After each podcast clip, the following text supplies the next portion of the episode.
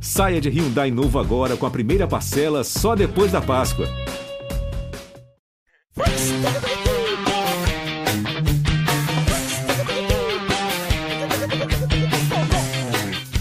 A metade não contada da história. Essa é a apresentação da biografia Champ, sobre a música e a vida do baixista do Charlie Brown Jr. O jornalista Pedro de Luna tenta iluminar a trajetória do Champignon por trás da enorme sombra do Chorão. Hoje, o Geão ouviu o biógrafo e o som do biografado. Quem era o Champignon, além de ser o segundo membro mais famoso do Charlie Brown Jr. E o que a história dele mostra sobre a indústria musical no Brasil. Eu sou o Rodrigo Ortega. Eu sou a Gabi Sarmento e esse é o G1 Ouviu, o podcast de música do G1. Charlie Brown.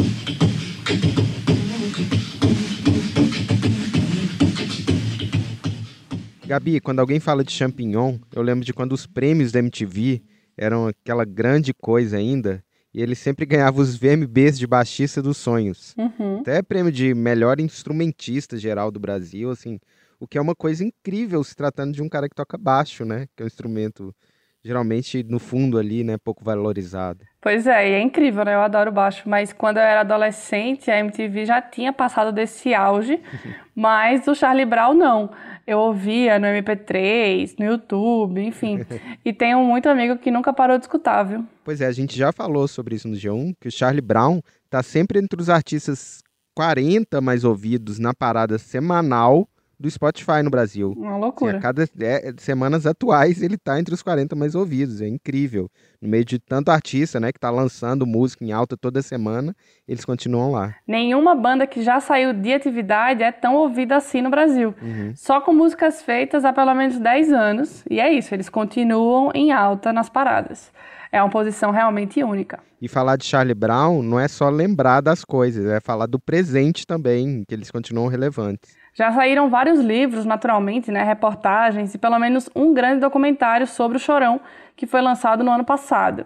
Ele era, claro, o centro da banda e sempre foi o centro de todas as análises e polêmicas, vai, Ortega? Com certeza, e por isso que eu fiquei intrigado quando eu soube que ia sair uma biografia do Champignon, como é que essa história ia ficar se mudasse o ponto de vista.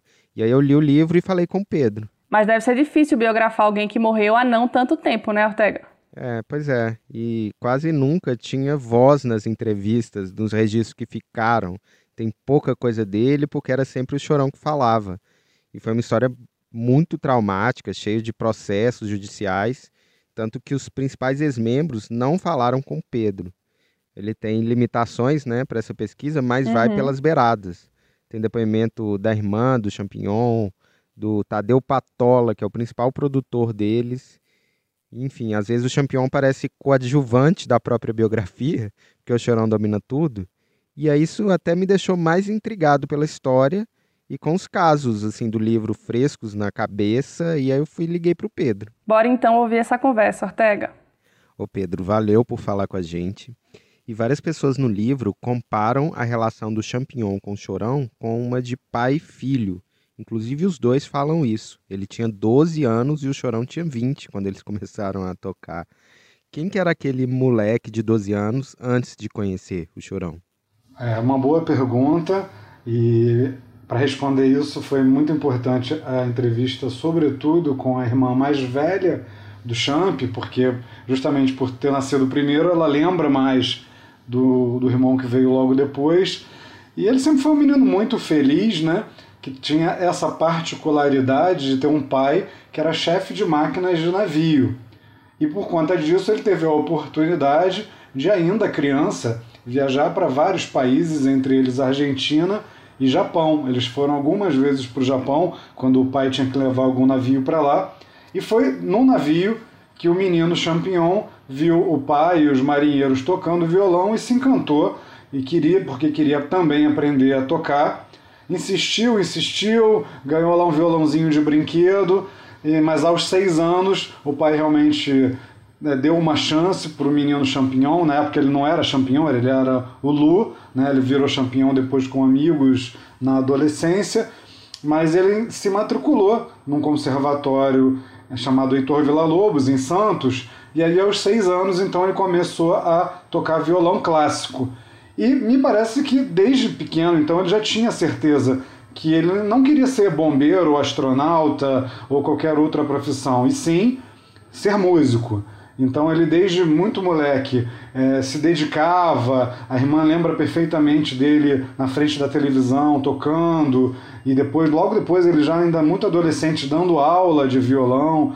Então quando o Chorão conheceu o Champion e o Champion tinha apenas 12 anos, o Champion já era muito famoso em Santos porque todo mundo sabia que tinha um menino que chegava para tocar montado na sua bicicleta com baixo nas costas e que muitas vezes a mãe tinha que levar ou tinha que autorizar, principalmente quando era para fazer show na noite. Então, apesar da pouca idade, o Champion já era sim um menino prodígio e que tinha certeza do que ele queria, que era tocar baixo. Uhum. E o livro tem vários relatos de músicos, mas também de produtores, que é uma coisa que a gente gosta muito do podcast, que mostra os bastidores ali de como era produzida a música, assim.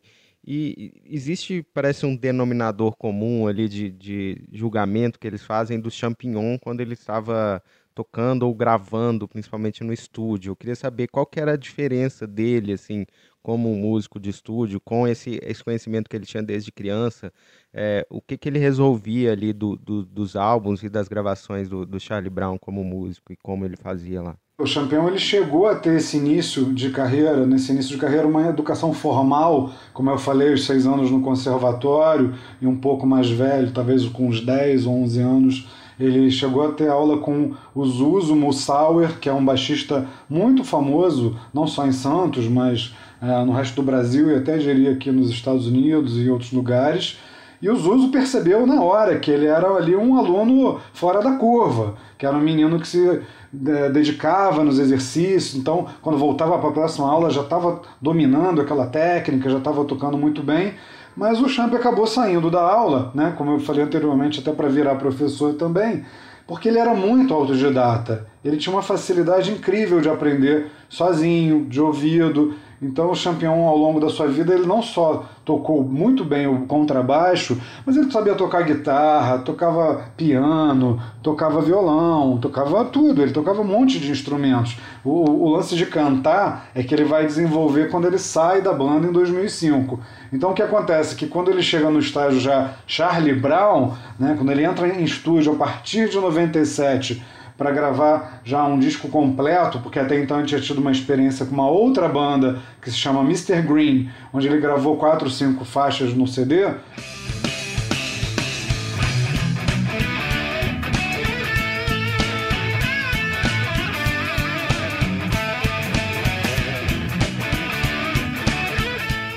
Quando ele entra em estúdio com o Charlie Brown e aí com o Tadeu Patola na produção, é todos, todos que trabalharam com o Charlie Brown ali para frente falam, cara, o Champion era muito fácil, porque ele matava o disco todo em poucas horas, ou seja, justamente por ser um músico dedicado, que gostava de ensaiar, adorava fazer show, ele já chegava em estúdio muito pronto, ele não dava trabalho.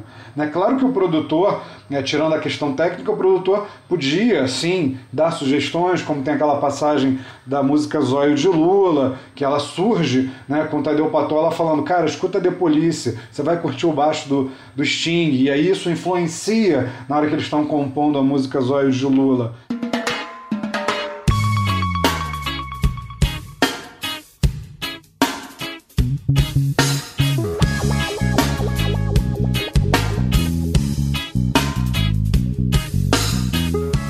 São unânimes em dizer que Champion não dava trabalho, que dentro do estúdio era muito fácil de trabalhar com ele. Essa passagem do Zóio de Lula eu acho impressionante, porque mostra como ele não era só um, um músico tecnicamente que marcou o Charlie Brown com, com a técnica, mas a, a gênese da música do Zóio, da Zóio de Lula, que é uma música importante né, para a formação ali do, do Charlie Brown, a, a gênese da música era o, a linha de baixo dele e essa evolução dele, né, ouvindo Sting, eu achei realmente uma, um caso impressionante que mostra como ele tinha esse, né, essa a, essa semente musical que marcou o Charlie Brown, mas ao mesmo tempo o livro mostra que ele era tinha, né, por ser muito novo, uma insegurança e olhava o, o, o chorão de um jeito, né, olhava ele de, de baixo, né, vendo um cara, né, que ele admirava.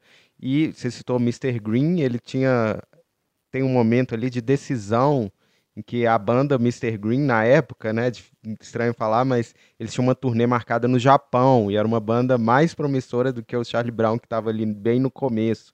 Mas ele, até 2005, pelo menos, o campeão sempre escolhe o caminho do chorão e é meio um pupilo mesmo, né? Nesse período ali, como é que você vê essas escolhas e como que mesmo tendo conhecimento musical tão grande, ele sempre seguia mesmo, ia na, no rumo do chorão? De fato, houve ali uma sinergia entre os dois muito grande, né? apesar dessa diferença de idade. Numa das entrevistas, do show, o Champ fala isso. Eu ainda brincava de carrinho, então eu estava ali brincando de carrinho e de repente o chorão passava e me pegava para ensaiar.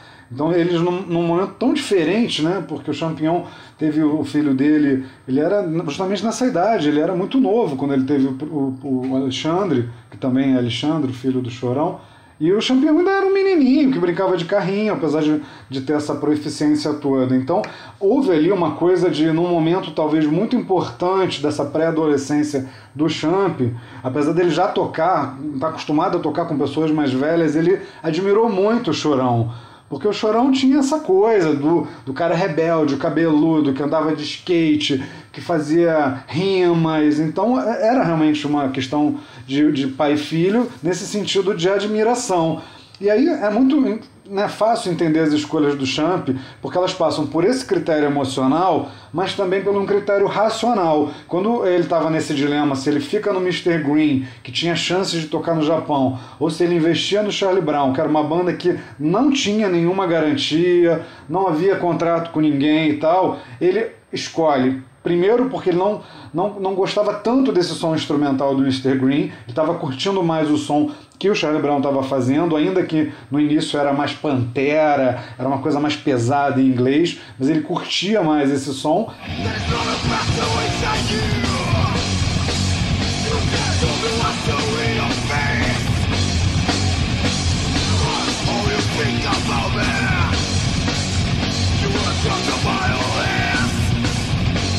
E também, claro, o fato de poder estar com o Chorão. Porque desde o momento que eles se conhecem e o Chorão fala: agora esse moleque é meu protegido. Poxa, que legal. Quem não gostaria de ter um cara oito anos mais velho, né? Que sabe, possa ser um irmão, podia ser um primo, mas nesse caso era apenas um amigo, um colega de banda que protegia e ensinava né, a tudo ao Champ. Não toa que eles depois eles viram a dupla também do beatbox no Charlie Brown Jr. E a gente tem que lembrar que quando o Charlie Brown lança o primeiro CD, o campeão estava fazendo 18 anos, o que também ainda é um menino, né? Então essa diferença de idade sempre foi muito marcante na relação entre os dois, nessa questão do aprendizado. E acho que é isso que acontece. Conforme o campeão vai crescendo, ele também começa a perceber que ele tem um valor, um valor dele, que ele não é sombra de ninguém, que ele não é o Sancho Panza do Dom Quixote. E aí também começa a ter um certo embate, uma disputa criativa com o Chorão, porque ele cresce, deixa de ser um menino e começa a falar: "Ei, pera aí, eu também tenho voz. Me escuta porque eu tenho coisas para falar". E aí, nesse momento, entra também uma, uma questão importante que é a questão financeira. E tem depoimentos interessantes no livro do pessoal da Virgin, né, que era o primeiro selo do Charlie Brown ligado à EMI. E eles contam que eles tinham vendido 300 mil cópias já no primeiro disco, que a gente sabe, né, que, que foi um sucesso, mas ainda estavam no vermelho, que a gravadora investia muito, pagava muito por eles, e que tem uma pressão ali que a gente não imagina que eles sofriam ali no começo, mesmo já estourados, né? É verdade, é bem, bem legal. Agradeço muito a Patrícia e o José Júlio, que eram da Virgin, né? e também depois a Luciana Cruz, enfim, todo mundo que trabalhou em gravadoras com o Charlie Brown, porque foi isso mesmo. A Virgin era um selo novo, apesar de ser pertencente à EMI, era um selo que estava chegando no Brasil, com um catálogo praticamente internacional e a primeira banda de rock dela era o Charlie Brown. E nenhuma das, das apostas nacionais, né, ainda que tivesse de tudo, de Rodolfo e ET, a Pepe e Neném, é, ninguém estava conseguindo trazer um disco de ouro para a gravadora. Isso foi atingido com o Charlie Brown, mas realmente fica muito claro, e até também com depoimentos extraídos da biografia do próprio Rick Bonadio, também o quanto foi investido de dinheiro para que o Charlie Brown desse certo. Isso não, não, exclui o mérito da banda, é claro, mas isso comprova o quanto estava consolidada ainda naquele final de anos 90 essa cultura é, do que uns chamam de parceria comercial, outros chamariam de jabá, né, mas essa coisa de investir é, com, com, prêmios, com viagens, com, não necessariamente diretamente com dinheiro, com anúncios, com outras formas de patrocínio, para que conseguisse um espaço para tocar o Charlie Brown Jr. nas rádios. Então a 89 FM aqui em São Paulo foi a primeira que abraçou, aí eu não sei detalhes o quanto ela abraçou por gostar ou quanto teve alguma outra parceria, mas, por exemplo, no Rio de Janeiro era uma expectativa muito grande, porque a música que foi escolhida como a primeira música de trabalho, que é O Coro Vai Comer, a primeira frase da música diz: Meu, tu não sabe o que aconteceu. Os caras do Charlie Brown invadiram a cidade. Chama sua mãe, se cachorro e sua sonha. Pega todo mundo, o couro vai comer.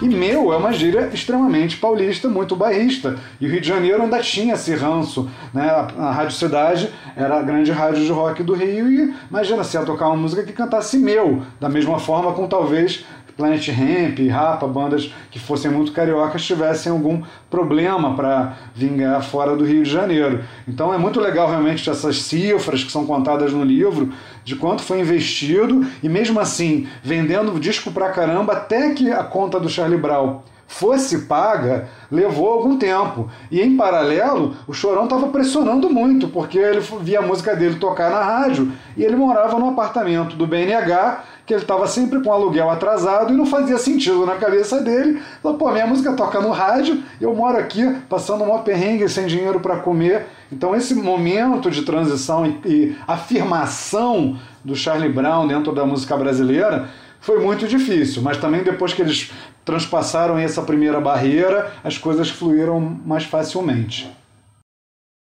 Pois é, aí flui, eh, resolve um problema e aparece o outro, né? Que é quando a banda começa a ganhar dinheiro de verdade, tem um momento ali que parece ser importante, que é o, o Chorão exigir é, eh, 50% né, do, dos, dos ganhos, o que tinha, tinha começado como uma divisão igual entre os membros, o Chorão passa a ganhar 50% e o resto, os outros 50% fica com o resto da banda, assim, né?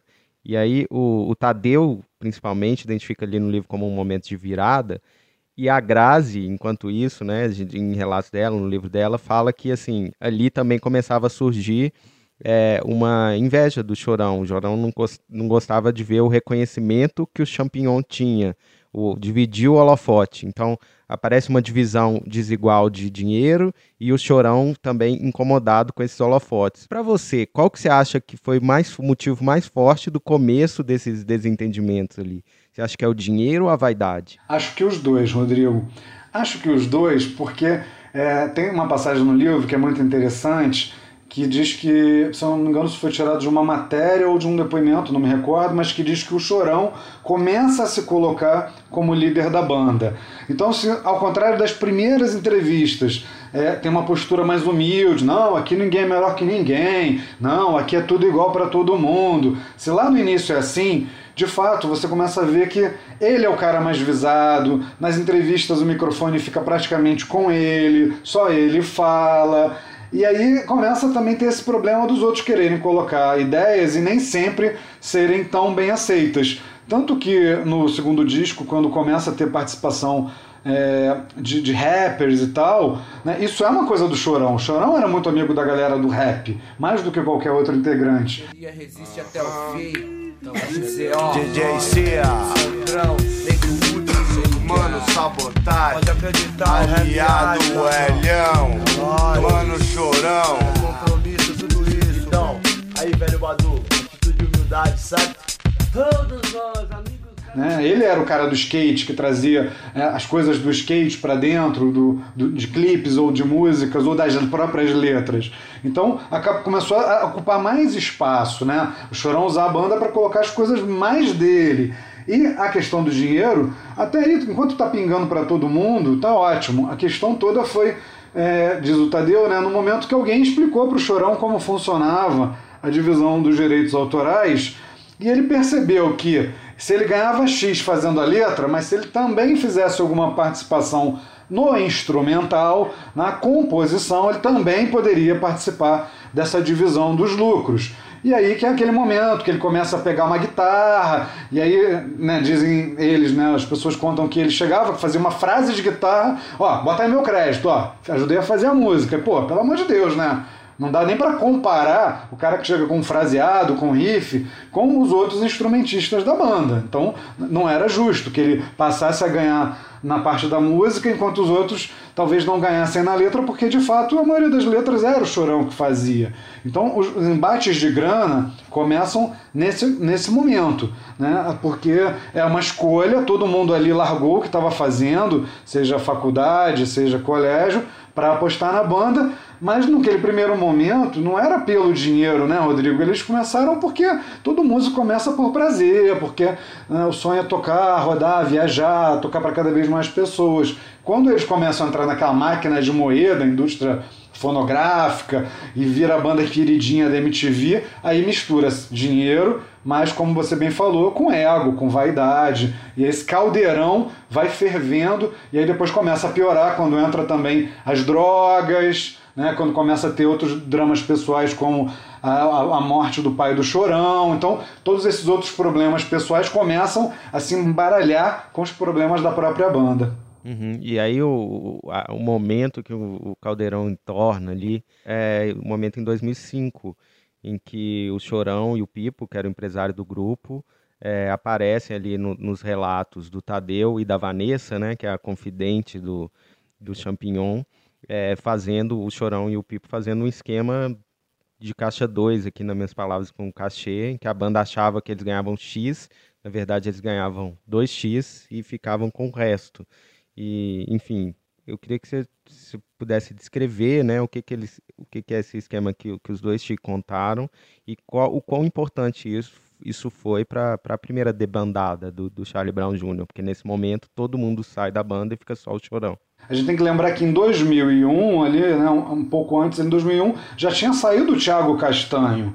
Né? A banda tinha dois guitarristas, o Thiago saiu, é, ele nunca se pronunciou publicamente pelo motivo, mas todos dizem que foi sobretudo porque brigava muito com o Chorão, o Chorão era muito difícil. É, o Thiago, é, de todos os músicos ali, ele era um cara de, com uma situação financeira melhor já desde berço é, mas isso não justifica, né? Ele poderia mesmo assim ter continuado. Então ele sai da banda em 2001, a banda vira um quarteto, continua, não bota mais ninguém, continua sobrevivendo ali, faz grandes.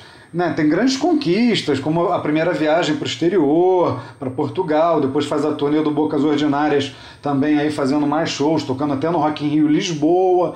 Nós somos o Charlie Brown, nós somos do Brasil e nós somos foda, cara! Que eu costumo dizer lá no Brasil, a gente talvez seja a pior banda, até a pior banda desse festival, mas tem o maior e menor público, demorou, é nossa cara. Só que acontece isso, né? Eles estão no Japão, quando acontece essa primeira, essa primeira revelação, o contratante do show entra na van, é, tá algumas pessoas na van e ele fala: Nossa, como o show de vocês está caro, e cita valores, e os músicos se entreolham e falam: Hã? Que valor é esse? Então eles começam ali, pela primeira vez eles, nossa, peraí, será que a gente está sendo enganado? Porque dizem pra gente que é um valor, o cachê, e na verdade é outro. E aí começa uma pulga atrás da orelha, que eles começam a investigar, e aí tem um desenrolar teatral mesmo, que só no, no livro para entender, porque aí também o Chorão começa a querer inverter o jogo, dizer que ele que estava de saco cheio dos músicos, e aí eles fazem um acordo de não tornar público o que aconteceu nos bastidores, essa história dos dois contratos. Só que né, tudo leva a crer que foi realmente a entrevista do Pelado para a revista Capricho, que ali ele diz, né, sem explicitar, mas diz que era uma coisa relacionada ao empresário da banda e que não tinha mais como continuar.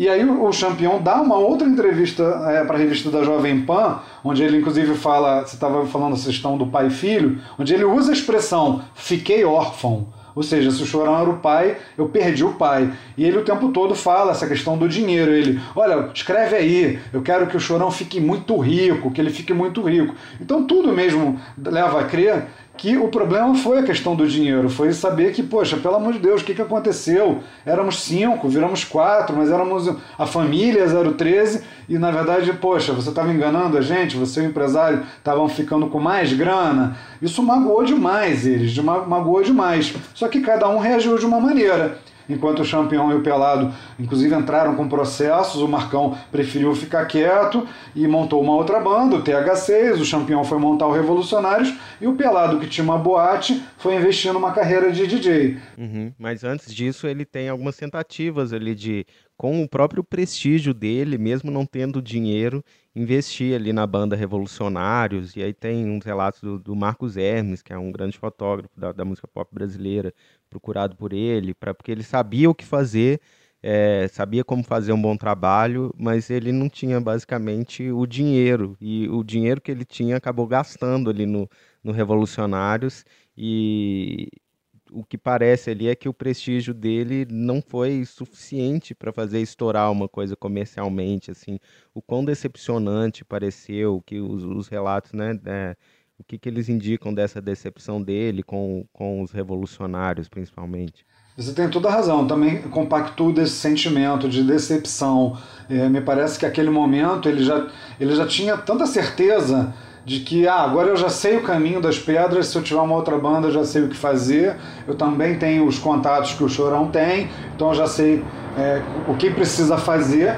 E aí o Champion, de fato, ele não poupou é, nenhum esforço, ele usou toda essa reserva que ele tinha de grana da época do Charlie Brown para fazer o Revolucionários dar certo, né? E os músicos que foram tocar com ele sempre falando, cara, não gasta com isso não, poxa, tem certeza? E ele querendo fazer tudo do bom e do melhor, investindo em bons estúdios e, e contratando o Tadeu Patola para fazer o CD da banda nova dele.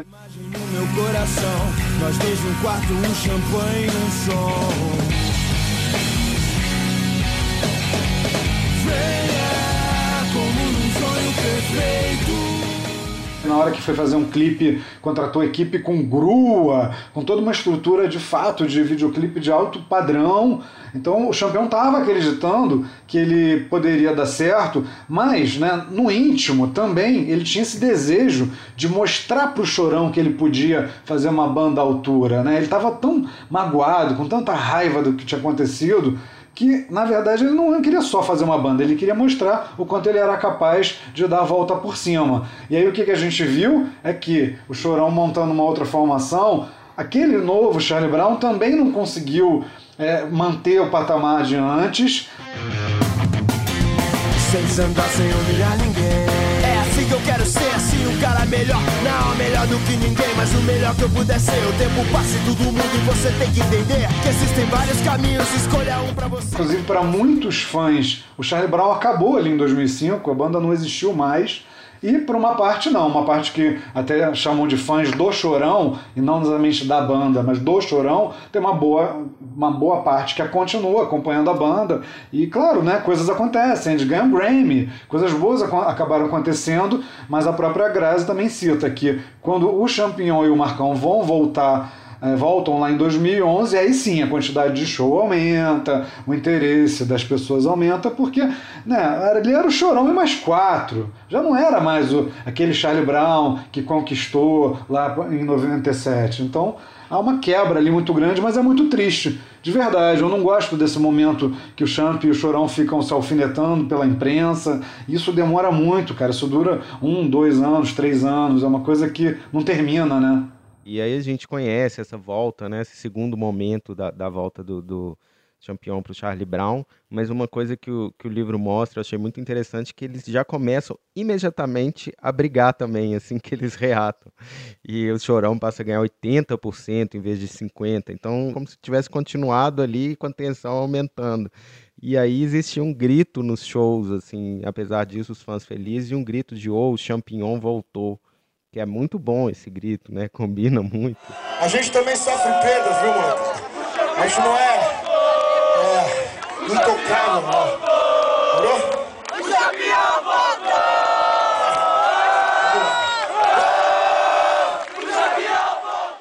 E é uma coisa positiva, que poderia ser indicar né, um momento positivo dessa volta.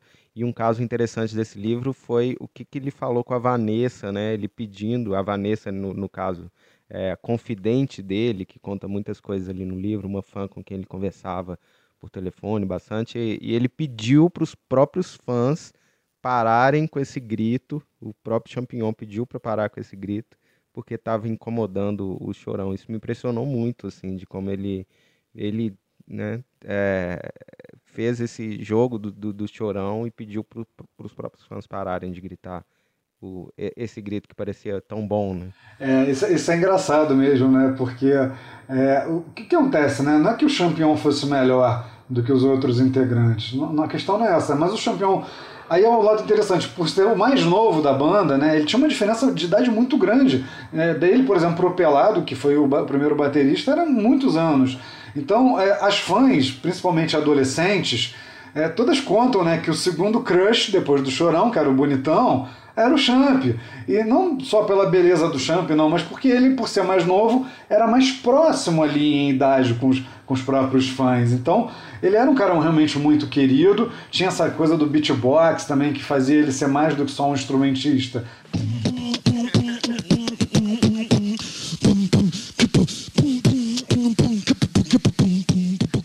E aí é, realmente é muito engraçado, porque é, além de, de cantar o oh, Charlie Brown voltou, é, tinha esse grito, ô oh, Champignon voltou, e o Chorão falava, poxa, mas o pessoal não chama ô oh, Marcão voltou, né? Então tinha um ciúminho do Chorão, porque parecia que era é, ele estava de novo com o mesmo peso que o Champignon tinha. O Champ não se afetava com isso, cara. Ele tinha esse fã-clube, do qual a Vanessa era presidente, ainda é, que se chamava Champirados, que é o mesmo nome da gravadora que o Champ queria ter criado, quando ele fez o Revolucionários, e aí o Chorão fala para mudar o nome Champirados, e eles viram, e até hoje é, Champirados Charlie Brown Jr., para que não ficasse uma coisa restrita só ao baixista. Nessa volta, assim, que pareceu tão tóxica quanto o começo, ele fala: parece que ele fala para ela, né? Parece que o Chorão voltou para se vingar de mim por ter descoberto tudo em 2005. Isso num momento que parece que é mais de briga.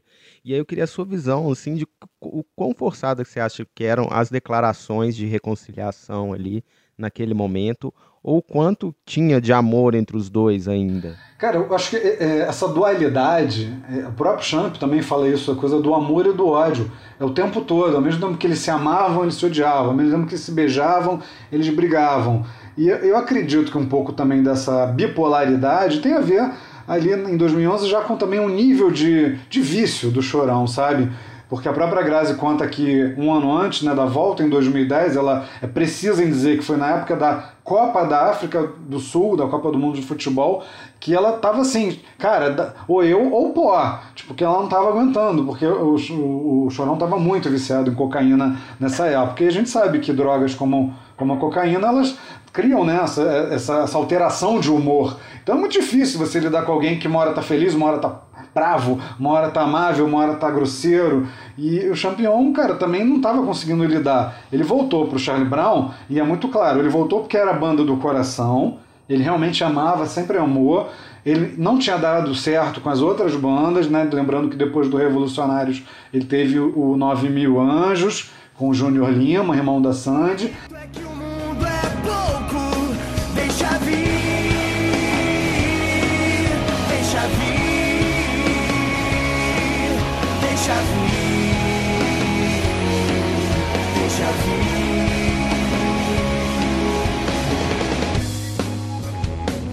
Mas nenhuma das bandas dele tinha dado certo. Então ele não só gostava daquela banda que ele fez lá em 92, como ele também precisava de dinheiro. Isso é muito nítido no livro, que ele fica precisando, ele fica muito duro, ele se desfaz de tudo, ele vai morar num apartamento pequenininho em Santos, ele tem um carro velho, ele está no momento de, de, de falta de grana quando ele topa voltar, mas como você mesmo falou, Rodrigo, é verdade. O vídeo do, da reconciliação, né, onde pede desculpa, isso tudo é fake, é fake. Sou Chorão, ele é Champ.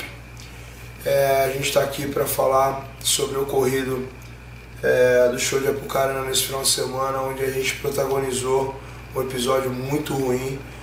Na verdade, eu começo dizendo, começo me desculpando com o público, com ele, por ter me excedido na maneira como eu falei, a maneira como eu perguntei e as coisas realmente fugiram ao controle. Porque eles não estavam se perdoando. O Chorão não perdoava a saída deles em 2005, quando eles explanaram o motivo, e o Champion não perdoava ter sido roubado lá atrás. Era uma coisa que eles não conseguiam, eles não conseguiam trans, trans, transpor essa, essa mágoa do passado. E tem um episódio do show em Apucarana, um episódio conhecido, né? E é impressionante como o Chorão humilha o campeão no palco. Tá tudo certo, mano. Você tinha que ter mantido a humildade e ter falado a verdade pra galera, tá ligado? Você,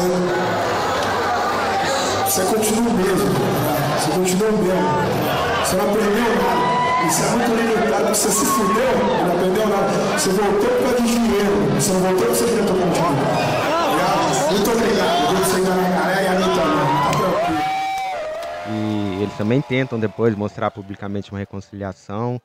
Mas o que, que as pessoas relatam, o que, que você viu de como isso afetou ele? Como esse episódio, que foi um ano exatamente antes da morte do Champignon, como que isso né, atingiu ele? É, foi muito triste, né? Porque primeiro que roupa suja não se lava em público. Isso que ele fez foi gravado em vídeo e além de ter magoado pessoalmente o Champion, isso trouxe prejuízos à própria banda, porque há relatos de que na época havia uma negociação para que ela enfim tocasse no Rock in Rio do Brasil, porque o Charlie Brown, quando ele se juntou ao grupo dos seis lá em 2001, que seis bandas não quiseram tocar no Rock in Rio porque é, o festival estava favorecendo os estrangeiros em detrimento de artistas nacionais que tinham tanto público quanto, né? está falando aí de Skank, de Rapa, de Cidade Negra, de Raimundos. Então, é, o Charlie não tinha conseguido tocar no Rock in Rio, a não ser o de Lisboa, e ele estava negociando, e aí essa briga, na verdade não é uma briga, né? Esse esculacho que o campeão tomou do Chorão no show de Apucarana, no Paraná, no dia 9 de setembro de 2011, realmente aquilo ali colocou por água abaixo a negociação para tocar no Rock in Rio, aquilo ali deixou o campeão extremamente magoado e envergonhado, porque inclusive o Chorão fala ali os valores, né? Você voltou por 400 mil reais, o que leva a crer que tinha sido a indenização lá pelos shows de 2005 para trás. Mas a partir dali as brigas continuam. A verdade é que eles não se perdoaram e, né, pior, o campeão naquele momento, poxa, já tinha até sido vocalista e ele tentava levar as músicas novas que ele tinha feito fora da banda pro Charlie Brown e ele diz que o Chorão não deixava. Ele conta para pessoas próximas que o Chorão não emplacava as músicas dele, o que é muito triste, porque o Chorão já está com uma crise de criatividade, ele está se repetindo nas letras, já não está com aquela genialidade do início da banda, né? E é isso, um ano depois o Champ tira a vida, né? Pois é, e aí a gente tem quando nesse tempo em que o, o Chorão morreu e a banda se viu ali, né, sem, sem a sua figura principal, mas com contratos de shows que precisavam ser cumpridos. E isso o livro mostra muito bem como eles, na verdade, não escolheram fazer esses shows, eles precisavam fazer esses shows, porque senão eles teriam que pagar o dinheiro de volta e estava todo mundo quebrado, né? E aí o, o Champignon vira essa figura central e passa a ser meio atacado, né, por, pelos fãs e, e tem uma reação, né, não fãs do, do Chorão e não do Charlie Brown. É, e aí isso é uma coisa conhecida do campeão ficar claramente mexido por isso, né? Por estar tá sendo taxado ali de, de mercenário. Mas eu queria saber o quanto assim aparenta ali pelos relatos essa pressão era externa e quanto era pressão interna também dele mesmo de ter que assumir essa função principal sem o chorão, mesmo sendo claramente um músico super qualificado, voltando ao que a gente disse no, no começo, dessa formação e dessa musicalidade incrível dele, é, o quanto ele mesmo se pressionava ali naquele momento de breve de estar à frente do Charlie Brown. É, como você bem disse, não foi uma opção. A banda tinha que continuar, havia havia uma estrutura enorme, não só de técnicos e pessoas em torno do Charlie Brown, mas o, o Chorão tinha uma pista de skate, tinha uma marca de skate, ele já tinha construído uma estrutura que muita gente dependia dele, então por isso também o Chorão não conseguia tirar férias, não conseguia parar. Ele criou um círculo vicioso nesse sentido de autoalimentação de dinheiro que não podia parar. E aí, quando eles, eles montaram a banca, porque os contratantes ou cobravam o dinheiro de volta, né, já que naquela época pagava-se metade do show antes, então o Chorão tinha recebido muitos cachês e os contratantes falaram, cara, ou você faz um show aqui ou me devolve o dinheiro. Então eles tiveram que rapidamente reestruturar a banda, o Champion sofreu muito em ter que deixar o baixo de lado, porque o que ele gostava era de tocar baixo, então ele escolheu a Lena Papini, ele é, conta muitos detalhes é, como ele escolheu a dedo a quem seria a sua substituta. E eles continuam sofrendo né, ausência do chorão, porque, claro, os shows, a quantidade de shows, tudo diminui ainda assim. Mas ele tinha outros problemas além dos fãs, além desses marginais alados, né, que era o nome inclusive do, da página do grupo no Facebook. Eles tinham um outro problema que ele tinha essa questão financeira né? Ele não estava ainda ganhando muito dinheiro, como você bem disse, é, quando eles voltam para o Charlie Brown, 80, cerca de 80% ficava para o Chorão, porque todo mundo ali já era só músico contratado, né? todo mundo então era um contratado do Chorão, ele que contratava para tocar, a divisão já não era igual.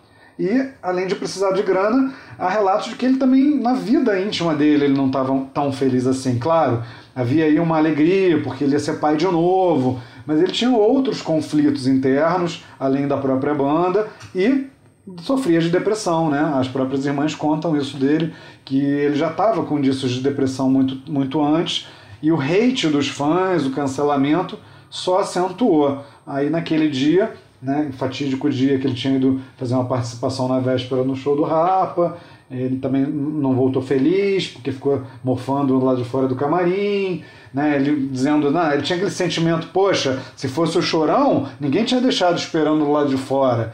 Então ele estava com uma coisa de baixa estima, e aí foi somando tudo e teve aquele fatídico, aquele fatídico dia, né, que a gente sabe que aconteceu, que aí na madrugada de domingo ele tira a própria vida. O quanto você acha que toda essa história eclipsa o, a, a importância positiva dele para musical no Charlie Brown, que a gente revela no livro em vários momentos de estúdio e de é, relatos de músicos, o quanto ele foi importante, talvez mais do que as pessoas imaginam, e o quanto ele poderia ser importante não fossem todos esses problemas, enfim, o quanto o potencial musical dele você acha que foi eclipsado por todos esses esses problemas que ele teve e essa relação tão incrivelmente difícil com o Chorão.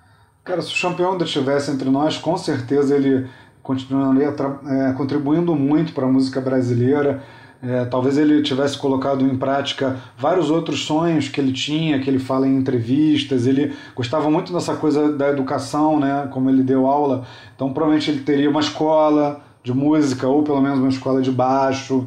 É, ele tinha sonhos de lançar modelos com o nome dele ele tinha muita coisa ainda para contribuir. Então, eu tenho certeza que se ele ainda estivesse entre nós aqui encarnado, o Champion estaria contribuindo, estaria fazendo participações em outras bandas também. E aí, não só como baixista, mas talvez como beatboxer e quem sabe como letrista e vocalista.